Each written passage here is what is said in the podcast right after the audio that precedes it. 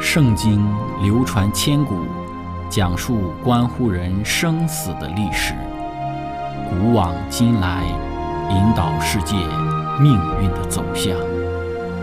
圣经历经风雨，见证真爱永恒的真理，惊天动地，拯救堕落罪孽的生灵。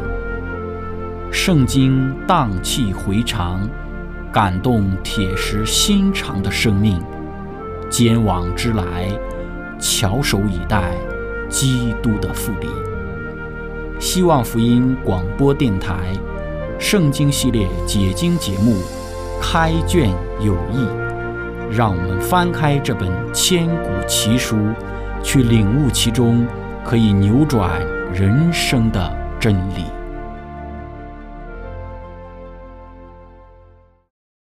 亲爱的听众朋友，平安！欢迎您收听《圣经解经》节目《开卷有益》，我是您的朋友志成。今天我们学习的圣经是在《创世纪》的十二章十到二十节。经上记着说，那地遭遇饥荒，因饥荒甚大，亚伯兰就下埃及去，要在那里暂居。将近埃及，就对他妻子撒来说：“我知道你是容貌俊美的妇人。”埃及人看见你，必说：“这是他的妻子。”他们就要杀我，却叫你存活。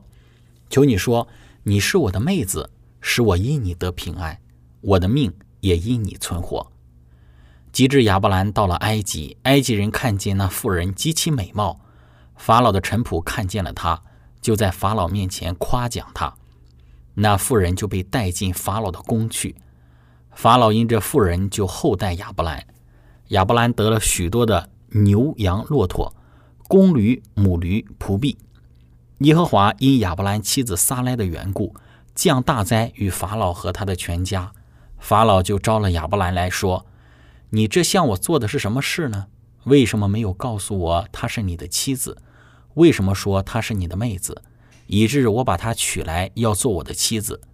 现在你的妻子在这里，可以带她走吧。”于是法老吩咐人将亚伯兰和他妻子，并他所有的都送走了。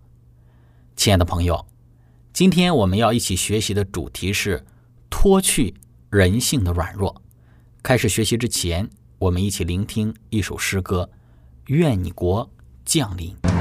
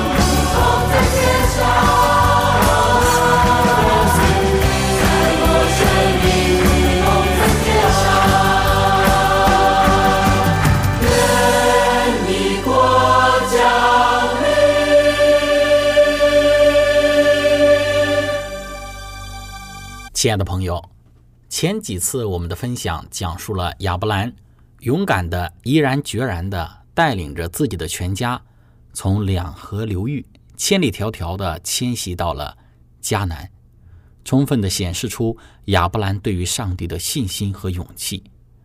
在上帝对于亚伯兰的命令、应许和赐福之中，我们也看到上帝是如何的带领着亚伯兰。当亚伯兰抵达迦南后，走到迦南的每一处，他的首要工作就是筑坛献祭，将自己以及家人交托给上帝。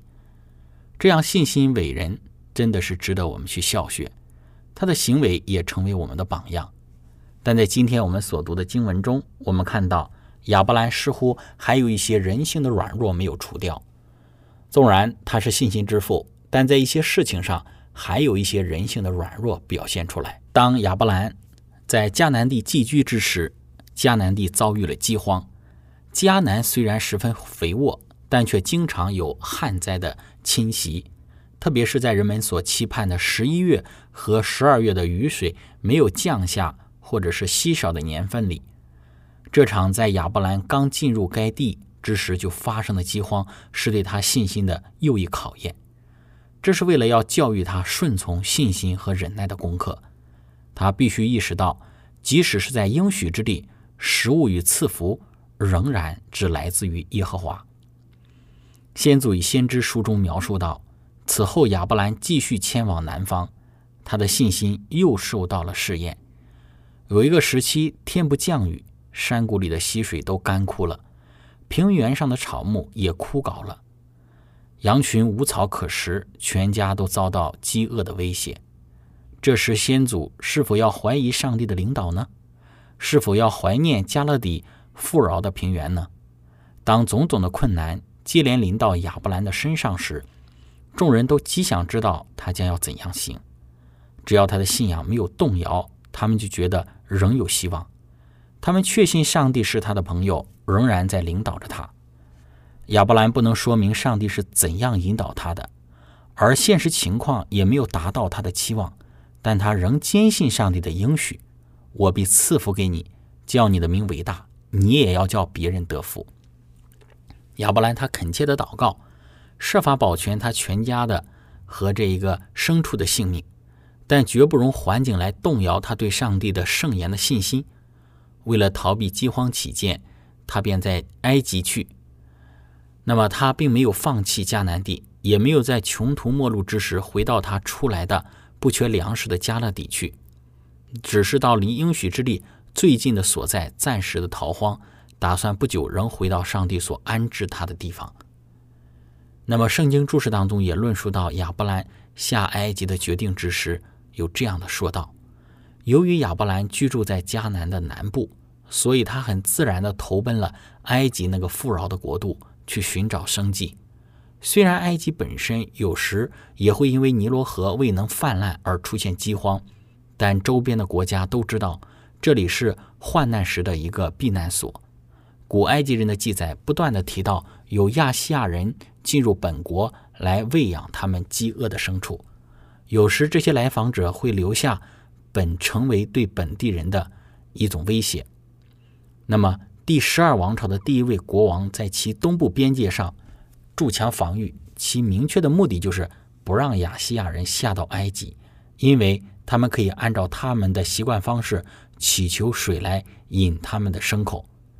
一个较晚期的文献记载了一个在希伯来人世世时代的边界官长的报告，其中提到了以东的贝都因人许可进入埃及，以便养活他们自己和他们的牲口。最著名的记录是亚伯兰时代的一个亚细亚人。到埃及的来访，一幅绘制的陵墓壁画当中描绘了三十七位闪族的贝都因人的到来，他们都是为了与埃及人进行化妆品贸易而来的。画中描绘了他们的外貌特征，他们有多彩的外袍、武器和乐器。这一个不寻常的文献，对于理解亚伯兰的时代具有重要的价值。没有任何一位预备绘制先祖时代图画的现代艺术家。可以忽视这幅与亚伯兰同时代的绘画。这一有关亚细亚为了贸易或在极难时索取粮食而进入埃及的文献证据，使我们可以形象地想象出亚伯兰为养活他的牧人和牲畜而下到尼罗河谷的景象。亲爱的朋友，我们可以从这些文献资料当中看到，亚伯兰在面对迦南地的饥荒之时，他们不是就此埋怨上帝对于他的不赐福，也没有怀疑上帝的带领，疑惑上帝指示他到迦南地的目的。在面对饥荒，他去往埃及的主要的原因是暂时的躲避饥荒，以使自己的全族人的性命与牲畜的性命得到保全。那我们说，确实不容易。在饥荒的状况之下，养活自己的全部的一大家的人的这个性命，那么是需要很多的智慧，也承受着很大的压力的。这次的饥荒不是别的，不是无缘无故的，这次的饥荒是上帝有计划的安排，因为在先祖先知当中说到，上帝曾照着他的旨意使这个试炼临到亚伯兰身上，为要给他顺服忍耐。和信心的教训，这些教训都记在圣经上，使后世蒙召者在忍受苦难时的帮助。上帝引领他儿女的方式是他们所不知道的，但他绝不忘记那些信赖他的人，也不丢弃他们。他曾经让苦难临到了亚伯，但是他并没有丢弃他。他也曾让蒙爱的使徒约翰被放逐到孤寂的拔摩岛上，但在那里有上帝的儿子向他显现。使他在意象中看到无限的荣耀。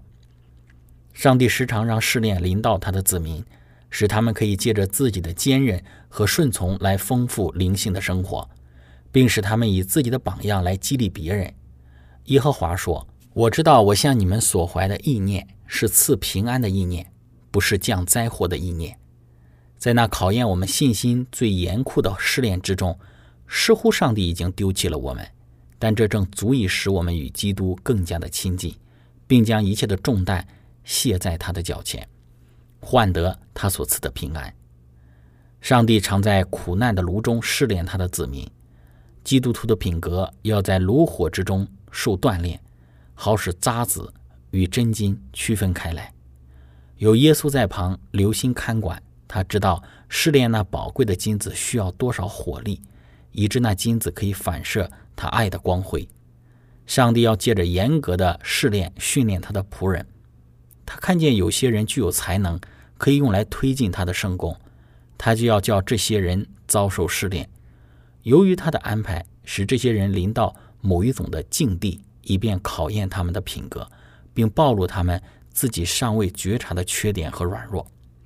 他又给他们机会来改正这些缺点，使他们配为他服务。他使他们看出自己的软弱，又教训他们依靠他，因为他是他们唯一的帮助和保障。这样，上帝的目的就达到了，因为他们已经受了教育、造就和锻炼，预备好用上帝赐给他们的能力去完成伟大的工作。于是，当上帝的呼召临到他们，要他们去做工之时，他们就有了准备，而天上的使者。也能与他们联合，共同从事那必须在地上完成的工作。亲爱的朋友，上帝总是借着各样的环境与方法来塑造我们，使我们完美，使我们更加的像他。亚伯兰是信心的伟人，他的行为也值得后世之人去仿效。但在他的生命中，仍有一些的渣子需要炼尽。在后来几次事情的表现上，亚伯兰的软弱。他也有明显的一个表现，这就是圣经真实可靠的证据。圣经从来不会只是一味的为某一个人歌功颂德，也没有只是记载某一个人的善行义举，却对于他的软弱问题只字不提。圣经中尽可能的在有限的篇幅中，如实记录每一个人物的成败得失，诚实的记录每个人信仰中的坚强与软弱。亲爱的朋友，分享到这里。我们先来聆听一首诗歌，之后我们再来看一看去到埃及的亚伯兰，最终他显示出了怎样的人性的软弱。歌曲的名字是《倾听我的心》。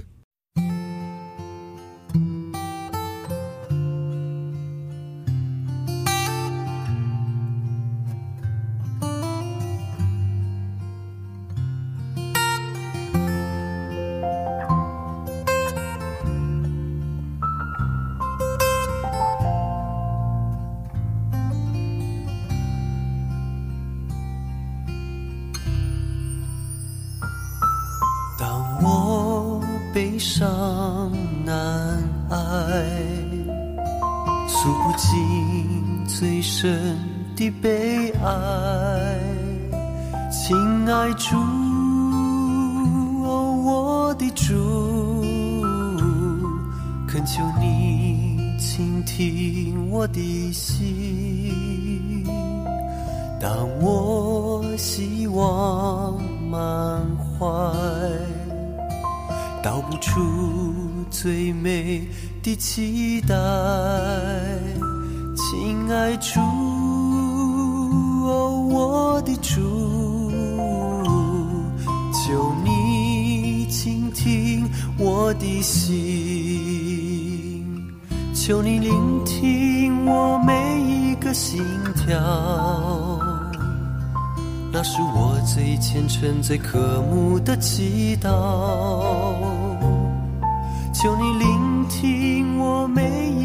心跳，告诉我你什么都明了。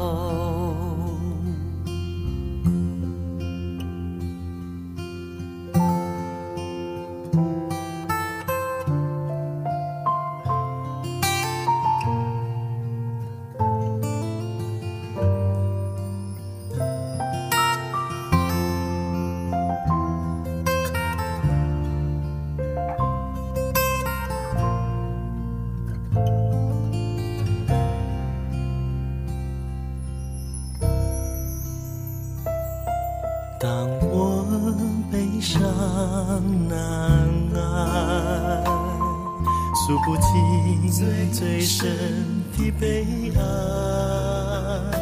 亲爱主，哦，我的主，恳求你倾听我的心。当我希望满怀。道不出最美的期待，亲爱主，的主，求你倾听我的心，求你聆听我每一个心跳，那是我最虔诚、最渴慕的祈祷。求你聆听我每一个心跳，告诉我你什么都明了。告诉我，求你聆听我每一个心跳，那是我最虔诚、最渴慕的祈祷。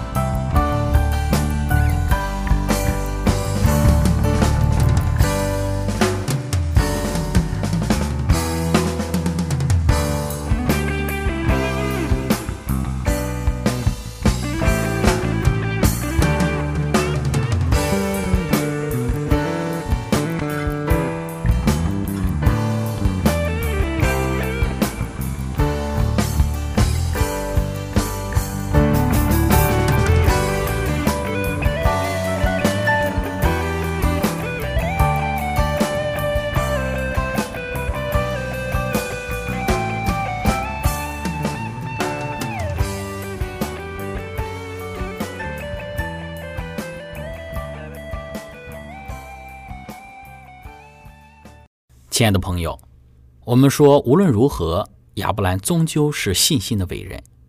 在面对饥荒、面对一个家族的人以及牲畜的性命，亚伯兰没有退缩后悔。来到迦南地是一个错误的决定，他乃是照着当时的这个文化，在迦南遇到饥荒，就去到附近的埃及地寻求一定的帮助，使得自己家族的性命得以保全。但在去到埃及之后，亚伯兰显示出了他自己人性的软弱。当亚伯兰居留在埃及的期间，他显明自己还没有脱去人性的软弱和欠缺。事实上，他隐瞒了撒拉是他妻子的事实，这一点就显明他不信靠上帝的看顾，缺少他素常具有的巨大的信心和勇气。因为撒拉容貌俊美，所以他恐怕埃及人会因爱这一个容貌美貌的旅客，并为要娶她而毫不犹豫地杀害她的丈夫。他认为称萨拉为他的妹子，并不算是犯罪说谎，因为他真的原是他。同父异母的妹妹，但是隐瞒他们间的真正关系就是欺骗。人偏离了严格的诚实，绝不能蒙上帝的悦纳。由于亚伯兰缺少信心，撒拉就陷入极大的危险之中。埃及王听说了撒拉她的美貌，就命人把她带进王宫，打算娶她为妻。但是使得凭着大怜悯降灾给法老的全家。借此保护了撒拉。法老知道了事情的真相，因为亚伯兰欺骗他，就甚是发怒，于是将亚伯兰的妻子还给他，并责备他说：“你这向我做的是什么呢？为什么说她是你的妹子，以致我把她娶来要做我的妻子？现在你的妻子在这里，可以带她走吧。”那么亚伯兰曾蒙法老的后代，就是到了这时，法老还恐怕亚伯兰或他的同伴。会遇到什么伤害，所以就派了一队卫兵保护他们安全出境。那时国家的法律不允许埃及人与外族的牧人来往，甚至不能与他们一起的吃喝。因此法老遣送亚伯兰，可谓是仁爱而慷慨之举。同时，法老王吩咐他离开埃及，是因为王不敢让他拘留。法老由于愚昧无知，几乎使亚伯兰受到极大的损害。幸亏上帝从中干涉，救了法老，免致他犯那么大的罪。法老看出这个客旅是上帝所器重的人，所以他不敢留这么一个明明受上天眷爱的人在他的国中。如果亚伯兰留在埃及的话，他那不断增加的财富和尊荣势必引起埃及人的嫉妒或贪心，而且他或许要受到什么伤害，这是法老所要负责的。所以还会使法老的全家呢？再遭上上帝所降的灾祸。上帝给法老的警告，在亚伯兰日后与异族人往来之中保护了他，因为这一件事是无法保守秘密的。他使人看出亚伯兰所敬拜的上帝必要保护他的仆人，而且任何伤害他的事必要遭受报应。亏待天父的儿女乃是一件危险的事。诗人曾提到亚伯兰的这一段经历。